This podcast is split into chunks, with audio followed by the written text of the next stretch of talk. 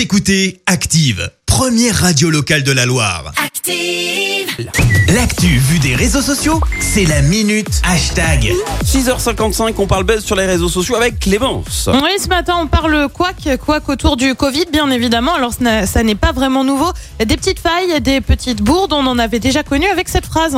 Je n'ai pas téléchargé tes Covid. Ah bah non, on avait dit c'était stop Covid, enfin, je veux dire. Tous anti-Covid. Ah, merci Jean. Maintenant, c'est vrai qu'il est au point, notre Premier ministre. Non, ce matin, on parle quack autour du vaccin. Et pour cause, vous le savez, le vaccin doit être accessible aux personnes de 75 ans et plus euh, dès la semaine prochaine. Mais Ouais. cette vaccination, eh bien, elle a été un peu avancée à Nancy suite à une faille sur le site Doctolib. Alors, tu penses bien qu'il n'en fallait pas beaucoup plus pour que ça fasse un peu de bruit sur les réseaux sociaux et notamment sur Twitter. D'abord, euh, tu as ceux qui ont vite partagé le bon plan, comme cet internaute. J'ai pris rendez-vous pour les deux injections de vaccin pour ma maman de 80 ans qui habite Nancy. Ça se passe sur Doctolib, variante d'Anne-Cécile. Mon père, 80 ans, fait partie des chanceux à pouvoir être vacciné demain. Le CHU lui-même a fait part du fort engouement. Nos confrères de l'Est républicain évoquent 450 appels en une journée, Ah ouais. Euh, plus de 2000 rendez-vous pris sur la plateforme. Wow. Et puis tu as ceux qui s'insurgent un peu. Et voilà, la première faille peut-on lire à plusieurs reprises. Euh, tu as aussi ceux qui s'inquiètent un peu euh, que la tâche revienne à Doctolib, comme cet internaute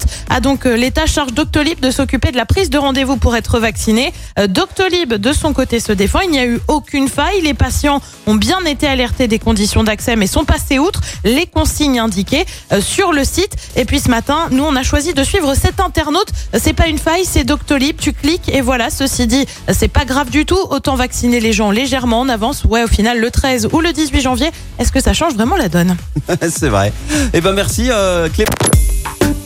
Écoutez Active en HD sur votre smartphone, dans la Loire, la Haute-Loire et partout en France, sur activeradio.com.